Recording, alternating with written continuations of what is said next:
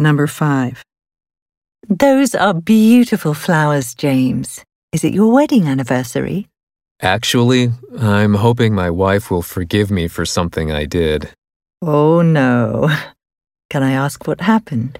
I accidentally picked up some of her old photos when I was taking out the garbage.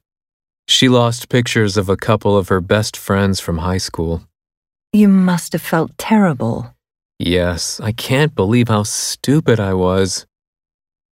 Question. Why did the man buy flowers for his wife?